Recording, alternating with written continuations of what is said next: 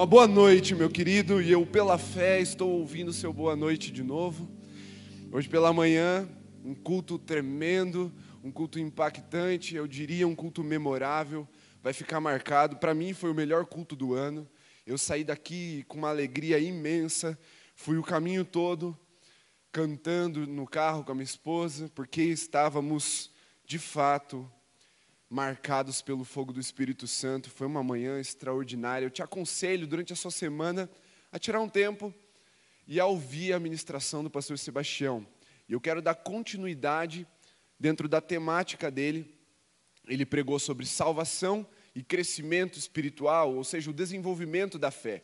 Uma palavra de, que nos desafia a sairmos do primeiro passo a vencermos a nossa imaturidade, a nossa ingenuidade na fé e nos desenvolvermos enquanto filhos de Deus para que a salvação em nós fique nítida e o Senhor passe a contar comigo e com você para cumprir a missão que Ele tem para nós como igreja aqui na terra. E agora, essa mensagem, ela vem como se fosse, o pastor Sebastião preparou a refeição. Agora a gente só vai esquentar ela, vamos, vamos jogar fogo sobre ela, para que a, a refeição seja quente, poderosa, ela, ela comece a borbulhar dentro de você e ela gere um resultado prático aí na sua vida. Por isso, mais uma vez, se você puder, tire um tempo essa semana e retorne a palavra que o pastor Sebastião nos ministrou nessa manhã. Mas assim, vamos lá. Por que, que nós, enquanto igreja, precisamos ser desafiados a sairmos desse estado inicial da nossa fé, que é a salvação, que é a nossa ingenuidade, a nossa imaturidade. Por que, que precisamos desenvolver a salvação? Por que, que as coisas não acontecem de uma vez assim? Nós vivemos debaixo de uma herança aqui no Brasil, muito forte, muito enraizada no catolicismo. E aqui não é uma crítica, é apenas uma constatação. E o catolicismo ele tem uma visão muito muito única do Cristo. Ele é retratado de uma forma frágil, de uma forma é, humana, ou no colo de sua mãe Maria, ou pendurado numa cruz em sua forma humana. E por isso o cristão brasileiro ele tem uma dificuldade de se emancipar, porque quando ele se converte a Cristo, quando ele reconhece Cristo como seu Salvador, ele se, ele se identifica com essa imagem frágil, essa imagem humana, limitada, do Cristo na visão católica. Mas a, a, Escritura, a Bíblia, a palavra de Deus nos apresenta uma versão soberana do Cristo, uma versão glorificada do nosso Senhor, uma versão que nos inspira a sermos corajosos, a vencermos esse medo, a não esperarmos que alguém nos pegue no colo e nos leve para os lugares no seu colo. Porque uma coisa eu tenho certeza, eu revisei os evangelhos algumas vezes procurando isso. Jesus não pega ninguém no colo. Eu sei que é uma fala muito constante na nossa prática assim de fé, porque a gente gosta de ser acolhido pelo Senhor e o Senhor nos acolhe com a sua mão de poder, ele nos acolhe com a sua presença gloriosa, mas Jesus não pega no colo. O único momento nos evangelhos que a gente vê alguém sendo carregado é quando o paralítico é levado pelos seus amigos, e aí eles abrem um buraco no telhado, descem ele diante de Jesus, e o que, que Jesus fala quando essa pessoa chega diante dele? Levanta e anda, pega o teu leito e vai para casa. Jesus mesmo não carrega no colo. E nessa noite a mensagem é: coragem, Cristo venceu. Você não precisa mais ficar apegado à sua maca. Você não precisa mais ficar apegado ao colo. Você não precisa mais depender de outras pessoas, porque Cristo derramou o Espírito Santo sobre você e te fez um valente, agora preparado, ungido e fortalecido, revestido da palavra para vencer as batalhas que estão na sua frente. E aí, essa mensagem ela não é inédita, eu preguei na juventude há pouco mais de um ano, talvez um ano e meio atrás, e ela me veio provocada pelo Espírito Santo diante de uma, uma constatação que eu ouvi. Um pastor da nossa nação falou: essa geração é uma geração muito amedrontada. E eu fiquei indignado, não porque era uma mentira, eu fiquei indignado porque eu faço parte dessa geração. E eu fui, levei essa, essa realidade diante de Deus. Falei, Deus, ó, eu, eu não aceito isso.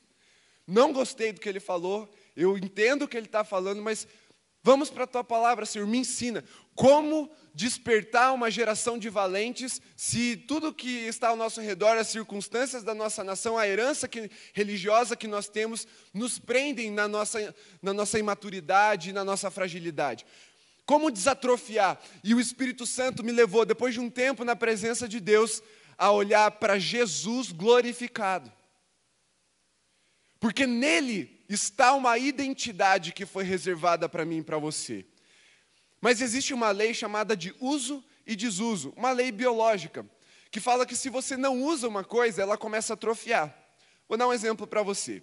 Se você pega o teu braço direito e você amarrar ele nas suas costas por 10 anos, quando você soltar o seu braço, você não vai conseguir mexer ele direito, ele não vai ser um braço funcional as habilidades, se você é destro, que você tinha de escrever, de manusear ali o mouse, de trocar a marcha do carro, de fazer as coisas com a mão direita, você vai perder, porque você deixou de usar o seu braço e ele atrofia. E atrofiado, as funções não voltam ao normal assim automaticamente. Soltou, voltei a usar. Não, precisa de um processo de fisioterapia para que ele vá se acostumando de novo.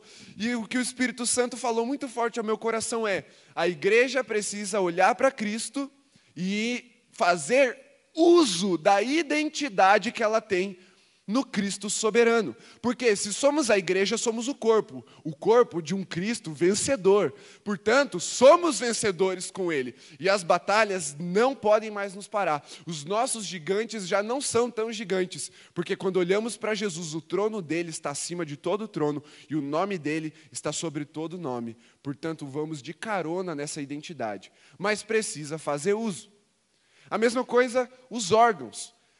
Isso estou falando de um braço, mas de um membro, mas os nossos órgãos, as coisas internas também. E a identidade, ela é interna. Primeiro ela é interna e depois ela vem à tona. E se você, por exemplo, parar de comer por um tempo, se você ficar de recuperação, por exemplo, de uma cirurgia, e você não pode comer alimento sólido, você fica lá dias, semanas, às vezes meses, com a, o soro ou comida líquida. Quando você está liberado para comer, se você comer uma pizza gordurosa, meu irmão, o teu estômago vai dar ruim. Vai dar aquele revertério. Ele não está mais acostumado a digerir aquele tipo de comida.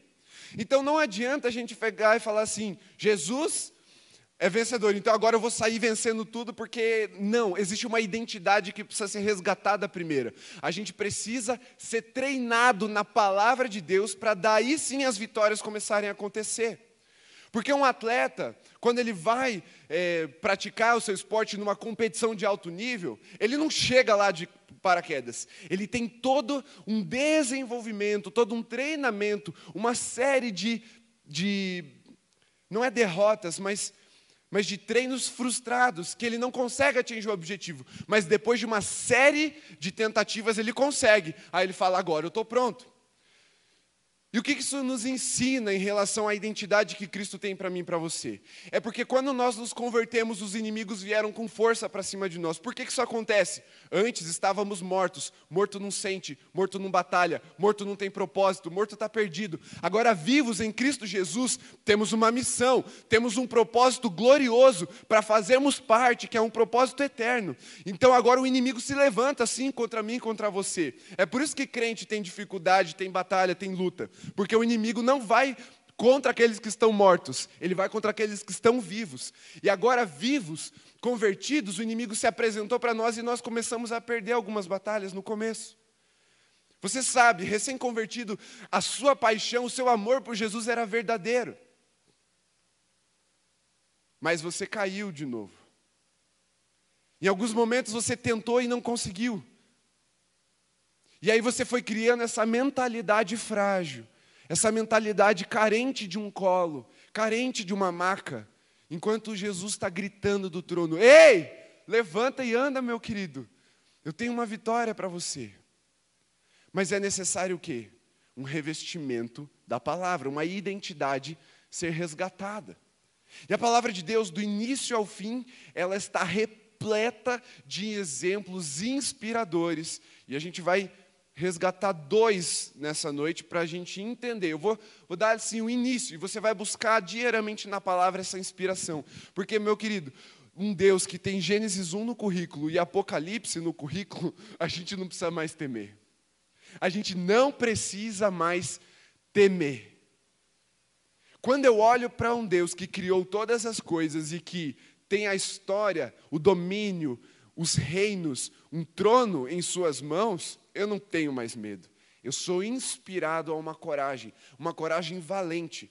E agora, ao olhar para esse Deus, a crer nesse Deus, a depositar minha fé nesse Deus, eu pergunto, Senhor, onde é que estão os inimigos? Porque eu quero ir lá batalhar junto com o Senhor. O Senhor tem uma missão para mim? Me leva junto. E essa identidade vai ser resgatada, ela vai ser desatrofiada em nome de Jesus na igreja. E Deus já tem feito isso. Por isso que quando o pastor Sebastião ministrava essa manhã, meu espírito ia se incendiando ali, porque havia uma, uma harmonia entre as palavras. E eu vi, o Espírito Santo cuidou de que a igreja fosse despertada para um tempo de vitória. Mas só vence quem luta, e só luta quem está revestido. Então, se prepara, meu querido, porque vamos entender por que temos medo e por que nós não precisamos mais ter medo. Lucas 24, abre lá sua Bíblia. Nós vamos ler a partir do versículo 36. A minha versão é NA, você pode acompanhar pela sua. Está escrito assim: Falavam eles ainda essas coisas quando Jesus apareceu no meio deles e lhes disse: Que a paz esteja com vocês. Eles, porém, ficaram assustados e com medo, pensando que estavam vendo um espírito.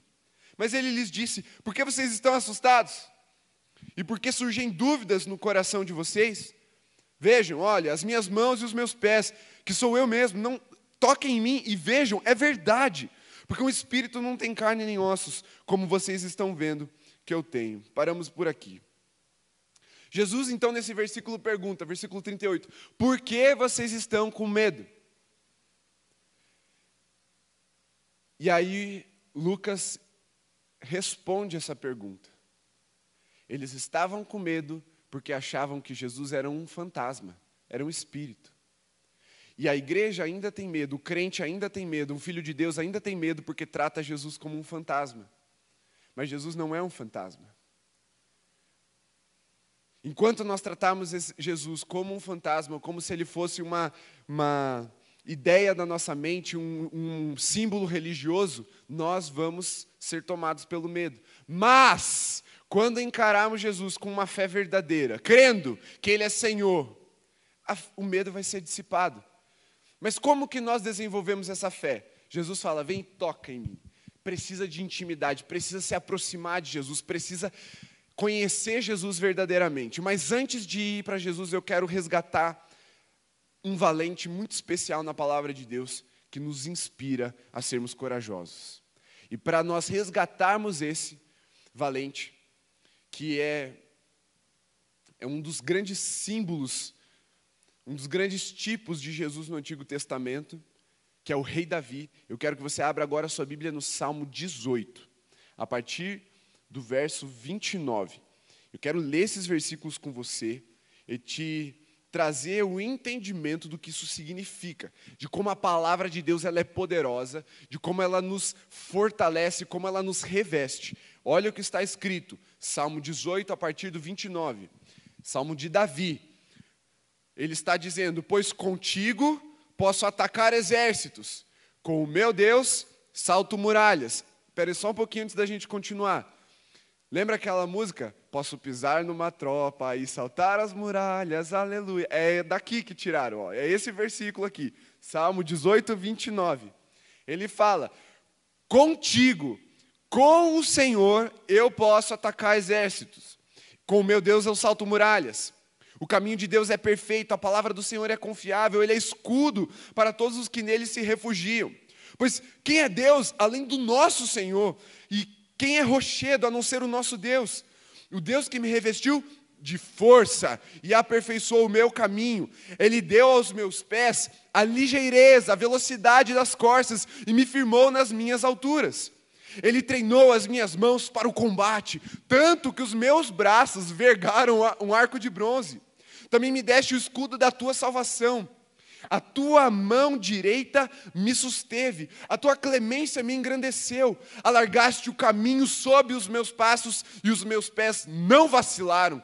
Persegui os meus inimigos e os alcancei. Eu, eu só voltei depois de ter acabado com eles. Esmaguei-os a tal ponto que não puderam mais se levantar, caíram sob os meus pés pois me cingiste de força para o combate e me submetestes os que se levantaram contra mim. Também puseste em fuga os meus inimigos, e os que me odiavam eu os exterminei. Gritaram por socorro, mas não houve quem os salvasse. Clamaram ao Senhor, mas ele não respondeu. Então reduzi ao pó, o pó que o vento leva, lancei-os fora como lama das ruas. Dos conflitos do povo me livraste e me fizeste cabeça das nações. Um povo que eu não conhecia me serviu. E ele continua, mas a gente vai parar aqui agora. A coragem do valente. Davi. Aqui não era o Davi rei, aqui era o Davi guerreiro. Antes dele assumir o trono, essas conquistas ele estava narrando nesse salmo de adoração ao Senhor. Vamos lá, o que, que aconteceu? Vamos voltar lá no versículo 29 da música ele saltou muralhas. Pensa que Davi, ele era líder ali, capitão, chefe de um esquadrão. E ele, ele atacava exércitos. Ele pisava em tropas. Tem uma passagem que narra que os valentes de Davi, eles eram tão corajosos, esse time que Davi andava era tão corajoso que quando um deles era cercado pelos inimigos, vinha um segundo e saltava para o meio desse cercado de inimigos e começava a lutar com todos os inimigos e salvava o cara que estava lá no meio. Então pensa que quando Davi e os seus soldados eles viam um inimigo cercando alguém, eles corriam, pulavam no meio da briga e ganhavam de todo mundo que estava ao seu redor. E aí, esse mesmo verso diz que ele saltava muralhas. Davi invadiu várias cidades e existiam cidades muradas, muralhas. E as muralhas têm no mínimo 3 metros de altura, mas em média 4, 5 metros de altura naquela época. Cidades com as muralhas mais baixas. Existiam, óbvio, Jericó, Jerusalém, que eram cidades com uma muralha muito mais alta, muito mais fortificada, mas a média ali era 4, 5 metros de altura. E Davi está falando que com Deus, quando ele era inspirado pelo Espírito Santo, quando ele era tomado pelo Espírito de Deus, ele não corria das muralhas, ele corria na direção. Agora imagina, meu irmão, você correndo na direção de um muro de 4 metros de altura. E o muro não diminui quando você vai na direção dele, o muro parece que só aumenta. Davi ia, e ele saltava uma muralha, não é que ele pulava como se fosse um sapo, ele pulava e agarrava e subia. Só que ele estava numa guerra, ele não fazia isso com todo mundo assistindo e apoiando ele. Tinham inimigos na muralha, esperando Davi.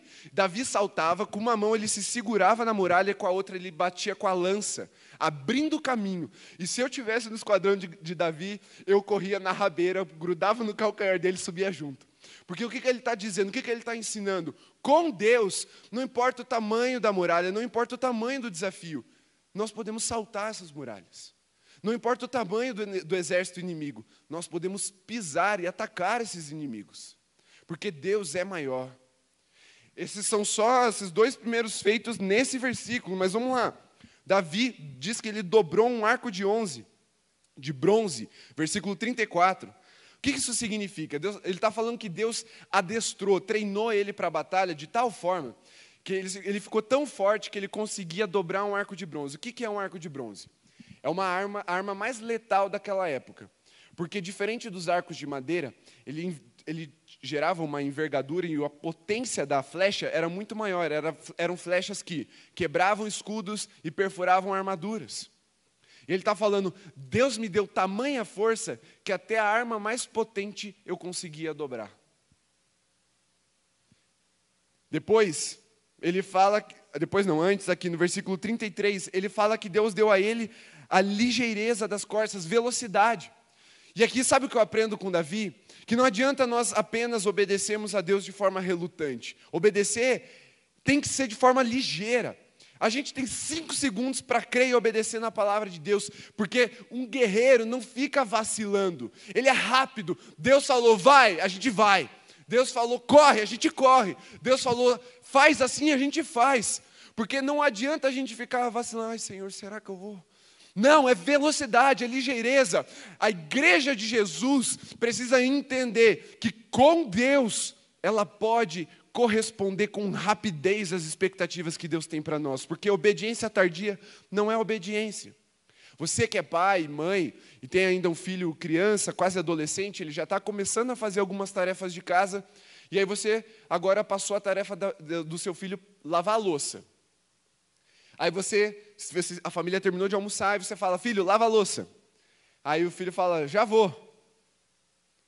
Aí passa um tempo, e a louça ainda está lá na pia. Aí você fala, filho, lava a louça. Aí ele fala, já vou. Aí você passa mais um tempo, a louça está lá. Já anoiteceu, filho, lava a louça. Espera um pouco, pai, já vou. Aí você vai lá dar uma bronca no seu filho, chacoalha, ele fala, ó, oh, desliga o videogame, desliga o computador, desliga a televisão, vai lavar a louça. Ele vai, todo emburrado, começa a lavar louça. Isso é obediência? Você sabe que não. Obediência é quando Deus fala vai, a gente vai. É quando Deus manda, e é, nós dizemos eis-nos aqui. Por isso Davi está falando, Deus nos dá a ligeireza das costas, uma velocidade tamanha que ele perseguiu seus inimigos. Existe uma história lá, lá nas crônicas que conta a, a vitória que Davi teve sobre os amalequitas. O que, que aconteceu? Ele estava numa campanha de guerra com seus valentes. Então eles deixaram na cidade as mulheres, os idosos, as crianças. E quando eles estavam voltando de uma campanha, três dias de viagem, voltando para a cidade, quando eles chegam lá, o que aconteceu? A cidade estava em prantos. Por quê? Vieram os amalequitas, capturaram suas mulheres e ó, foram embora. E aí os homens começam a chorar, a reclamar, e aí Davi, sem muito saber o que fazer, ele clama ao Senhor e Deus fala: vai, pega eles. Pensa comigo, meu irmão. Ele tinha acabado de voltar de três dias de viagem depois de uma campanha de guerra. Ele chega em casa e o que aconteceu? Sequestraram a mulher dele e a mulher dos homens do, do batalhão dele. E Deus fala: vai.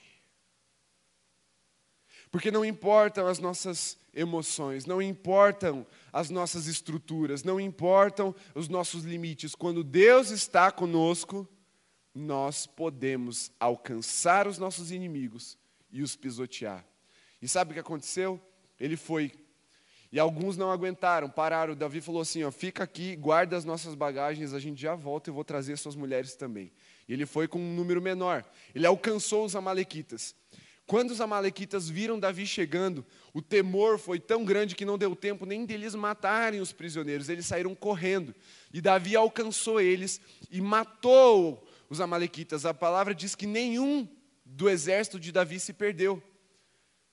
Eles massacraram o inimigo. E só sobreviveu aqueles que fugiram a camelo para o deserto. Porque persegui os meus inimigos e os alcancei. E os reduzi ao pó. Com Deus, essa valentia, ela é, ela é plantada em nós.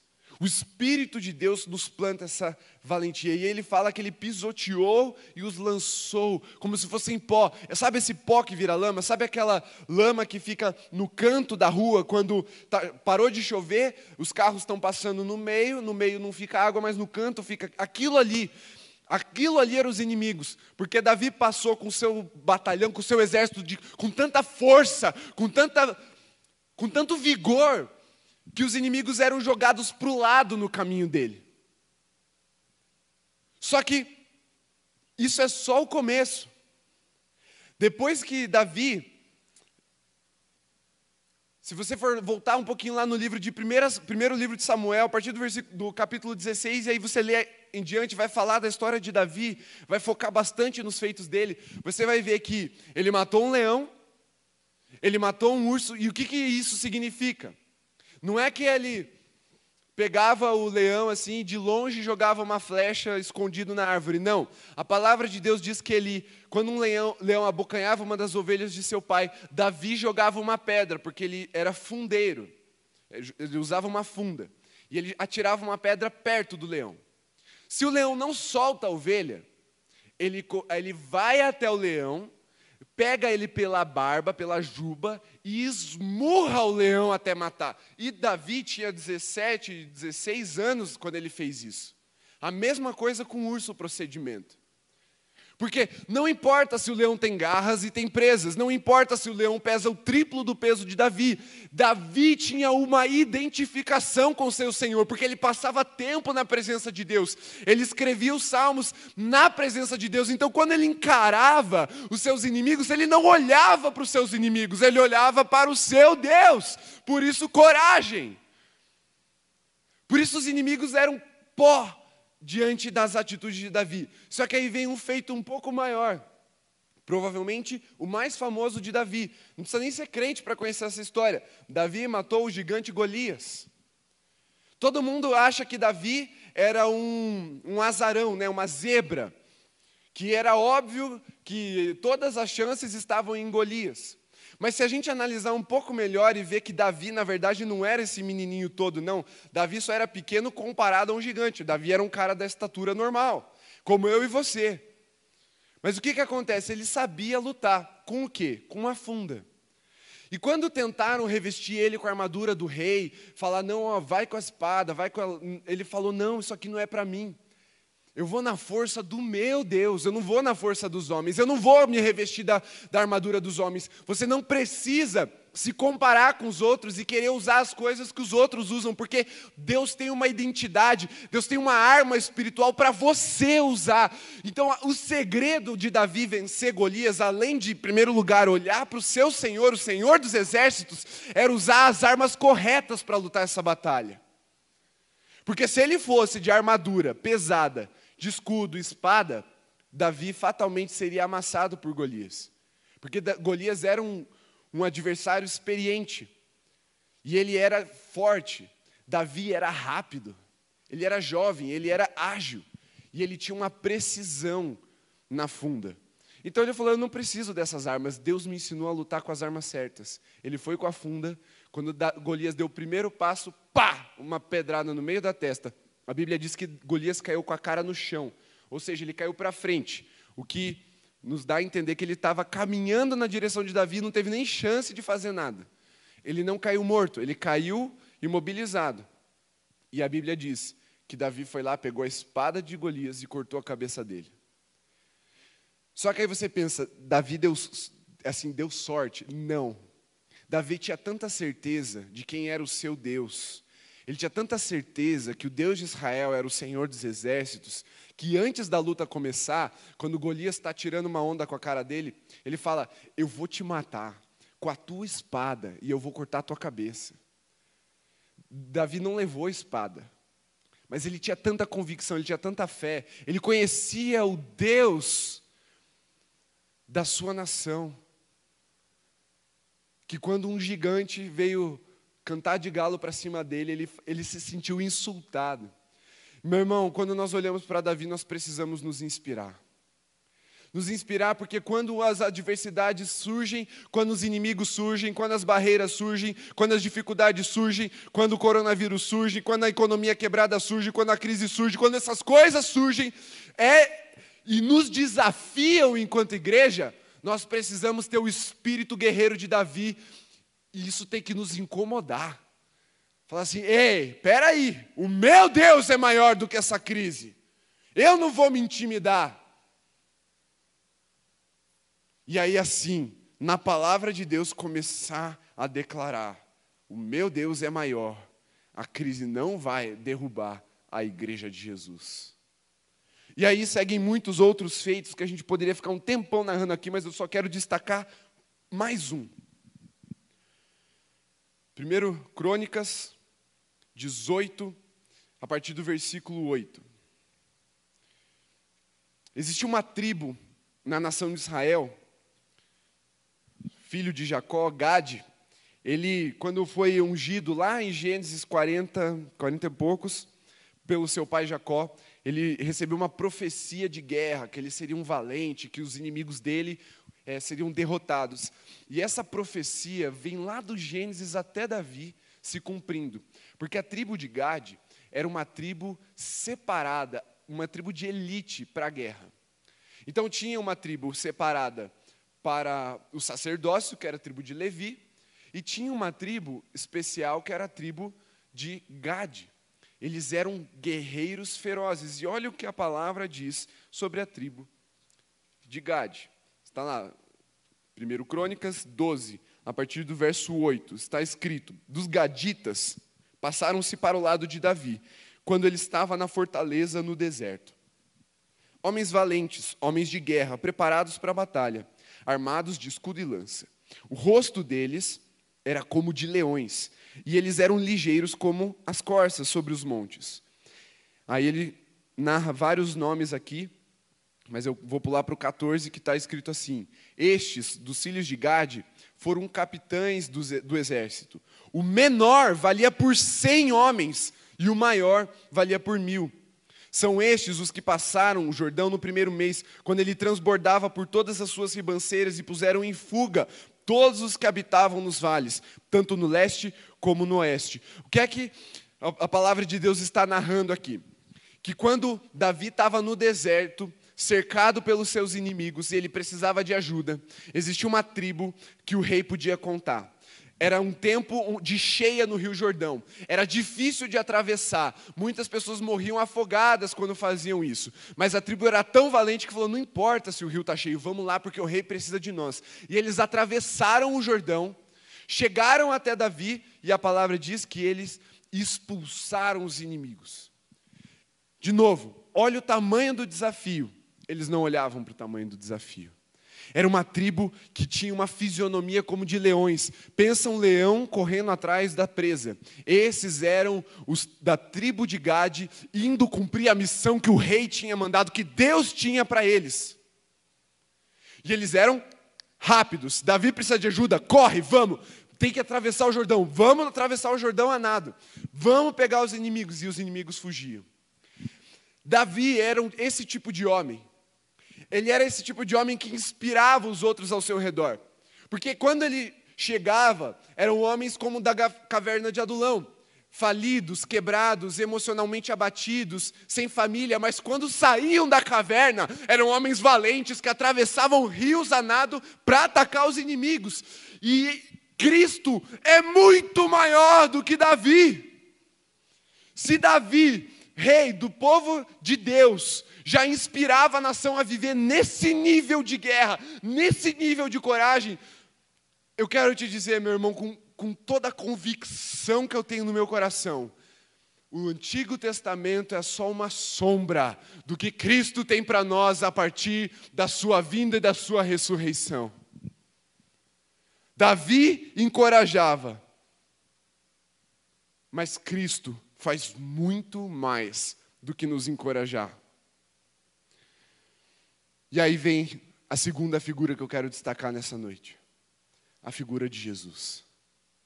Porque se Davi, homem de Deus, que pontualmente era tomado pelo Espírito de Deus e realizava essas grandes obras, agora nós podemos olhar para Jesus que nos prometeu o Espírito Santo o tempo todo em nós. E se esse mesmo Espírito habita em nós, e o mesmo Cristo que nos prometeu e nos enviou esse Espírito disse acerca de mim e de você que coisas maiores nós faríamos, eu creio nessa palavra. Por isso, coragem, Cristo venceu. Os seus inimigos não precisam mais olhar para sua nuca porque estão atrás de você. Agora é você que olha os seus inimigos na nuca porque você está os perseguindo. Tem muita gente que tem medo de batalha, tem medo de dificuldade. Quando você fala, Vamos orar, vamos interceder. O crente fala: Deus me livre. Eu não, o inimigo vai me perseguir. Contrário, meu querido. Vai atrás você do inimigo. Aonde o inimigo está prevalecendo, pergunta, Senhor, é para lá que o Senhor quer que eu vá? Me envia, porque eu vou perseguir e eu vou levar o teu reino para aquele lugar. Às vezes nós ficamos muito presos no nosso complexo de inferioridade, esperando o inimigo nos atacar aqui na fortaleza. Ah, não, Deus, não deixa, não. Não é assim. Deus fala para nós nos fortalecermos nele, na palavra dele, nós irmos até onde o inimigo está. E o inimigo é que tem que dar no pé, sebo nas canelas do inimigo. Não é a igreja que corre do inimigo, é o inimigo que corre da igreja. Porque quando a igreja avança, o reino de Deus se estabelece. E de novo, coragem, Cristo venceu. E esse espírito guerreiro parece algo muito distante, às vezes, porque estamos acostumados a essa nossa sociedade ocidental, século 21. Mas sabe, eu tenho observado a minha geração, o pessoal mais ou menos da minha faixa etária, eu tenho 26 anos, então pega ali de 15 a 35 anos, vamos pegar essa faixa etária. Eu tenho observado atentamente, e o que eu tenho observado é que esse espírito guerreiro não morreu. Sabe como eu sei disso? Mesmo o diagnóstico social sendo de que essa geração é medrosa, ela é atrofiada, sabe por que eu sei que esse espírito não morreu? Porque essa geração ela está muito apegada aos games eletrônicos. E o que, que, são esses games eletrônicos? São ficções em que o jogador ele encarna um personagem via de regra de luta. É um cara lá, aqueles jogos de RPG que ficam, os jovens ficam horas no mundo virtual lutando contra dragões, contra inimigos, contra bichos até demônios, com uma espada. E aí eu fico pensando, Senhor, por que isso ainda nos atrai se nós somos assim tão diferentes daquela sociedade? É porque esse espírito está atrofiado dentro de nós. Por isso que existem tantos jovens se apegando a essa realidade, porque eles olham para a vida deles e eles se amedrontam, mas quando eles estão no game, eles enfrentam os inimigos. Eles põem lá na dificuldade mais difícil e eles vão para cima. Por quê? Porque lá não tem consequência. Lá você não sente dor. Morreu, começa de novo. Não tem problema, não tem um custo.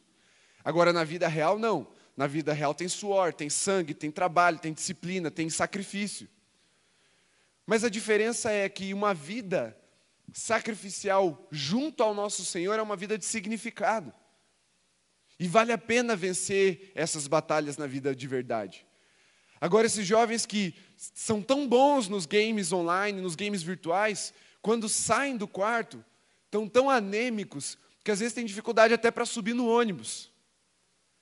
No game, ele é um bombadão, que pega uma espada e corta uma pedra com, numa batida só. Mas na vida real ele está atrofiado. Por isso que eu sei que esse espírito não morreu. Por isso que eu sei que a igreja de Jesus pode ser despertada para um tempo de, de vencer as batalhas porque o Espírito ainda está lá dentro, só precisa de um sopro, uma palavra vinda do céu para um despertar de avivamento nessa geração e uma tomada de consciência.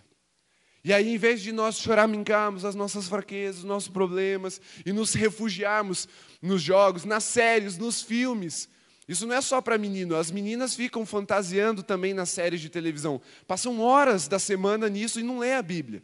Mas quando o inimigo bate, aí fica frágil. Por quê? Porque está mais se alimentando das coisas do mundo do que da comida de Deus. E lembra que eu falei no início da lei do uso e desuso?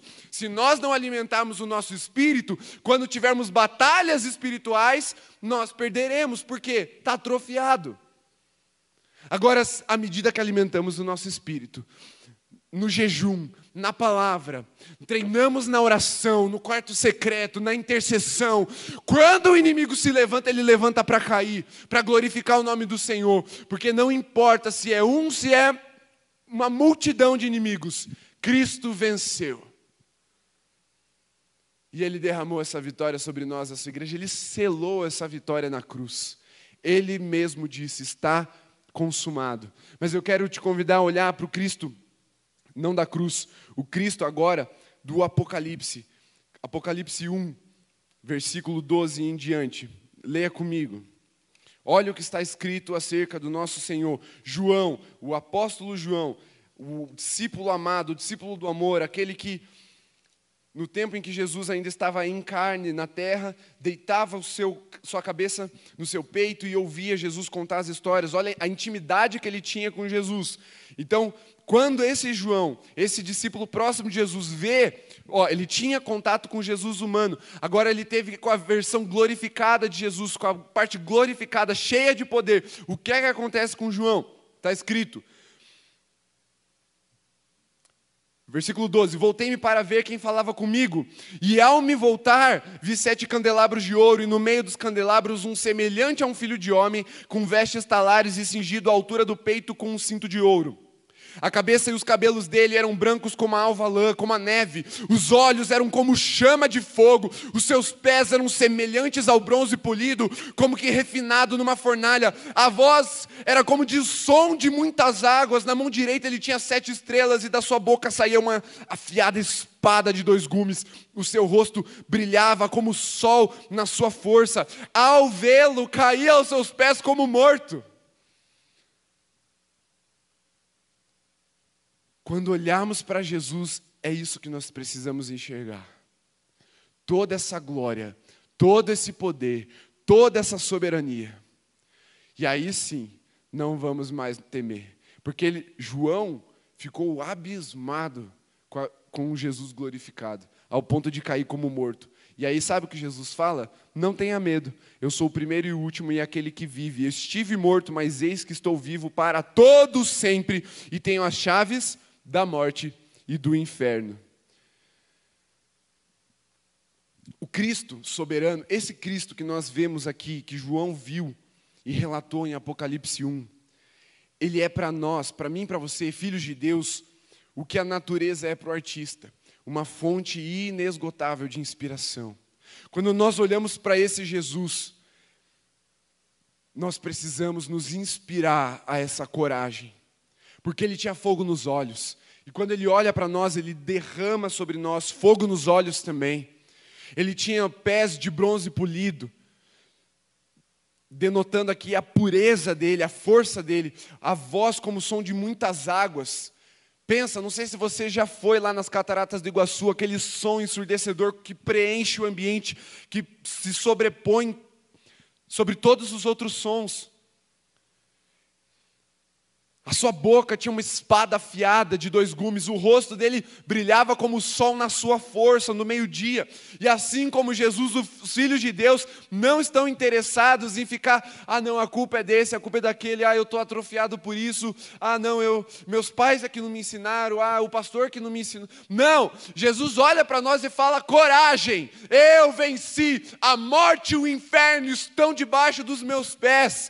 Ele está preocupado é com a redenção, é com a responsabilidade que Ele coloca sobre nós, não é culpa. Chega de olhar para trás, agora olhe para frente, olhe para o seu inimigo como se ele fosse poeira, como se ele fosse lama a ser jogado para a beirada do seu caminho, e você só vai se lembrar dele quando você for testemunhar e glorificar o nome do seu Senhor. Filhos guerreiros não ficam presos na culpa, presos no passado, eles buscam a redenção, pessoal em Cristo Jesus e levam a redenção. Porque eles perguntam, Jesus, aonde é que o Senhor quer me usar? A batalha de quem que o Senhor quer que eu compre? Aonde o Senhor está lutando, me envia. Porque problemas e adversidades são matéria-prima para a manifestação da glória de Deus. Quem pecou não interessa. Vamos glorificar o nosso Senhor. Quem é frágil, quem está tá com dificuldade, não interessa. Vamos glorificar o nome do nosso Senhor. Jesus nos habilitou para vencer o pecado, as fraquezas e a morte. Lá em 1 Coríntios 15, 55, o apóstolo Paulo nos ensina, ele intima a morte. Ele olha para a morte e fala: Onde é que está a tua vitória? O meu Senhor ressuscitou. Eu não tenho mais medo, eu não preciso temê-la. Onde está o teu aguilhão, a tua força? O pecado foi destruído, a morte foi destruída na cruz, porque o meu Cristo ressuscitou. Apocalipse 5,5 diz que Cristo é o cordeiro e o leão que venceu. E nós precisamos sim ser resgatados e salvos pelo Cordeiro, o sacrifício vivo de Deus que nos resgatou e nos redimiu pelo seu sangue, mas nós precisamos, como igreja, ser discipulados pelo leão da tribo de Judá, um leão vitorioso, um leão que reina, um leão que vai para cima, um leão que destrói inimigos, um leão que prevalece, um leão que está sentado em um trono, um leão que nos garantiu um trono junto com ele, uma herança nele, em Cristo Jesus, para estarmos juntos com o Pai reinando. Por isso, coragem, Cristo venceu. Cristo venceu, meu irmão. Por isso o câncer vai ter que recuar. A depressão vai ter que sair. Por isso o medo precisa ser deixado para trás. Por isso as enfermidades não podem resistir a uma palavra de cura. Por isso Os ataques do inimigo não significam nada a não ser nome de Jesus sendo glorificado nas nossas vidas através do testemunho de vitória que teremos. Tem inimigo te cercando, vitória, 360 graus, porque Cristo venceu. Olhe para Jesus. Olhe para esse Cristo que está brilhando como um sol forte, o sol da justiça sobre a sua vida. E os seus inimigos serão postos debaixo dos pés dele. Coragem, Cristo venceu. Joel 3:9 é o profeta convocando o povo de Deus para uma batalha. Eu quero encerrar essa palavra com essa convocação. Talvez você esteja ainda muito preso naquilo que você está passando, nas suas dificuldades, nos seus problemas. Eu queria fazer um convite para você agora. a deixar isso na cruz, nas mãos de Jesus, e perguntar se Ele quer te usar para auxiliar alguém numa batalha. Joel 3, 9 e 10 fala que existe uma guerra santa para ser travada pelos homens do Senhor. Primeiro passo é se apresentar, falar: Senhor, estou aqui, ó. Vem. Ele fala: despertem os valentes de guerra. O segundo passo é se preparar ele fala, ó, pega a sua lança, a sua foice e transforma em lança. Pega o seu arado e transforma em espada. O que isso significa? Que Deus quer que você use os instrumentos que estão nas suas mãos. Os instrumentos que Ele já te deu para vencer essa batalha. Talvez você esteja perdendo as guerras e as batalhas com o inimigo porque você está tentando usar as armas de outro. Você está tentando usar a força do homem, mas ele já colocou na sua mão as armas espirituais. Armas espirituais, palavra de Deus, oração e jejum. Transforme isso em arma de guerra. Arado produz terra boa. Foi-se, colhe o alimento. Jejum, palavra e oração preparam o nosso coração e são alimento para o nosso espírito. E Deus está falando: pega isso aí e transforma em arma de guerra. Aquele mesmo, aquela mesma postura do teu secreto, da tua intimidade com Deus, Deus está falando: transforma o teu quarto secreto em quarto de guerra. A mesma palavra que vem para te renovar as esperanças num dia tenebroso, ele fala: transforma em palavra de guerra, em arma de guerra. O mesmo jejum que você usa para se desenvolver, para se alimentar do Espírito, ele está falando, usa e transforma em arma de guerra. Há uma convocação santa para a igreja de Jesus. E você não precisa mais ficar preso no seu complexo de inferioridade. Como eu falei, os valentes de Davi, antes de serem valentes, estavam na caverna de Adulão como homens quebrados, endividados, deprimidos. E talvez essa seja a sua situação nessa noite. Você esteja quebrado espiritualmente, endividado financeiramente e deprimido emocionalmente. Não tem problema. Porque Cristo venceu todas essas coisas, Ele, ele veio para restaurar os quebrados. Ele veio para pagar a nossa dívida. Ele veio para nos ungir. E se você se considera fraco, o profeta diz: diga ao fraco, eu sou forte. Essa convocação santa não é para quem já acha que é forte, não é para quem é forte só. Até o fraco, o profeta fala, eu diga eu sou forte. Por isso eu quero te convidar aí na sua casa agora. Diga eu sou forte. Diga eu sou forte, igreja. Porque Deus está te chamando para vencer batalhas. Mais do que parar os ataques inimigos, Deus está te chamando para perseguir inimigos, para alcançar inimigos e destruir inimigos. Os inimigos do Senhor não prevalecerão na nossa nação. Deus está nos revestindo, mas está chegando o tempo da igreja prevalecer em vitória, porque Cristo venceu. Diga ao fraco: Eu sou forte. Se você está no seu leito de enfermidade, diga agora: Eu sou forte, eu venço essa enfermidade, porque Cristo as venceu, levando-as para a cruz. Se você está acolhido, encolhido debaixo das cobertas, temendo o dia de amanhã, com medo da tua semana, meu irmão, diga eu sou forte e encare a sua semana como uma presa que você vai perseguir e fazer a vontade do Senhor prevalecer. A segunda-feira não vai mais te intimidar. A segunda-feira vai ser apenas matéria-prima para que o nome de Jesus seja glorificado na sua vida. Os desafios que você tem lá com teu chefe no teu trabalho não vão mais te intimidar. É tempo de você levar uma resposta do céu e se posicionar como um guerreiro valente do Senhor que foi ungido para vencer. Porque Cristo venceu, portanto, coragem. Encare a sua semana como quem já tem certeza da vitória. Mas antes disso tudo, olhe para cima.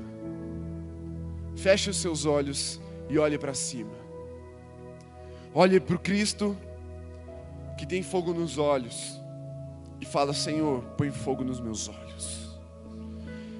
Olhe para o Cristo que tem pés de bronze polido, por isso está firme numa santidade incorruptível. E peça: Senhor, faz-me santo, como o Senhor é santo. Olhe para o Cristo, ou ouça o Cristo que tem a voz como o som de muitas águas, e fala: Senhor, meus lábios te pertencem, eu sou voz profética, fala através de mim, e deixa a palavra de Deus fluir nesse ambiente onde você está agora. Em sua boca, uma espada afiada, olhe para o Cristo que tem uma palavra afiada, cortante, como uma espada de dois gumes, e fala: Senhor, me instrui nessa espada, porque eu quero usá-la para cortar até o discernimento alcançar o mundo espiritual. Olhe para o Cristo que brilha forte como um sol e ilumina, dissipando as densas trevas, sem fazer força. Como o pastor Sebastião nos ensinou essa manhã, as, a luz, ela não precisa provar nada. Ela não pergunta se ela pode entrar, ela se impõe, ela se posiciona e as trevas se escondem. Quando você entra num quarto escuro e você acende a luz, aonde as trevas vão? Para debaixo dos objetos, para debaixo dos móveis. Se posicione como um vencedor. Eu quero orar. Uma oração bem simples. Portanto, tome uma posição agora no seu lar. Quero pedir que você se levante. Fique em pé, igreja, aí na sua casa mesmo. Eu vou orar com você e você vai colocar as mãos assim, como no ato de quem recebe, mas não porque você está numa posição passiva, porque você está agora num alistamento e Cristo conta com você para fazer a vontade do Pai nessa terra. Senhor Jesus, que o Teu Espírito Santo agora cubra a Tua igreja com uma unção de guerra, uma unção de valentia, uma unção de coragem fazendo que o medo seja dissipado, seja lançado fora, que o teu amor revista a tua igreja ao ponto de, de que a fé e a convicção dos teus filhos seja inabalável, que as que as tropas sejam pisadas, que as muralhas sejam saltadas, que eles sejam rápidos na obediência, ligeiros como a corça, que eles sejam fortes ao ponto de dobrar os arcos de bronze, que eles sejam convictos com as chamas nos olhos, ao ponto de correr atrás dos inimigos, os perseguirem, os alcançarem, os pisotearem, como pó, porque essa, essa identidade do nosso inimigo é pó, porque estamos com o Cristo vencedor, o Cristo que tem pés como bronze polido. Que eles sejam a luz desse mundo, o sal dessa terra, que sobre eles resplandeça, Senhor, a tua glória, e o mundo creia que há um Deus, há uma diferença entre aqueles que são corpo de Cristo e aqueles que ainda estão perdidos, mas que através dele, deles haja resgate e salvação de muitos.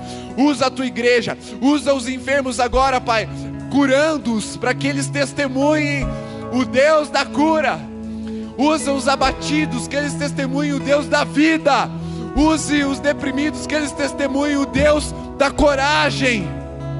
Em nome de Jesus, uma igreja forte, vigorosa, valentes. Não como Davi, muito mais do que Davi, Senhor, como Cristo. Porque nos apegamos a Ele e à identidade que Ele nos dá. Essa é a nossa oração nessa noite, em nome de Jesus. Que o amor de Deus, nosso Pai, a graça desse Senhor Jesus que pregamos e anunciamos nessa noite, que o consolo e o poder do Espírito Santo seja sobre você, sua casa, sobre toda a igreja de Jesus espalhada por essa terra, reunida dos lares ou nos templos. Assim hoje e para sempre. Amém. Nós nos despedimos com essa adoração. Mas final de semana que vem tem mais. Sábado, 19 horas, você pode estar presente com a gente no culto de jovens. Domingo pela manhã, culto presencial. Domingo pela noite, nosso último culto online, porque faremos a ceia.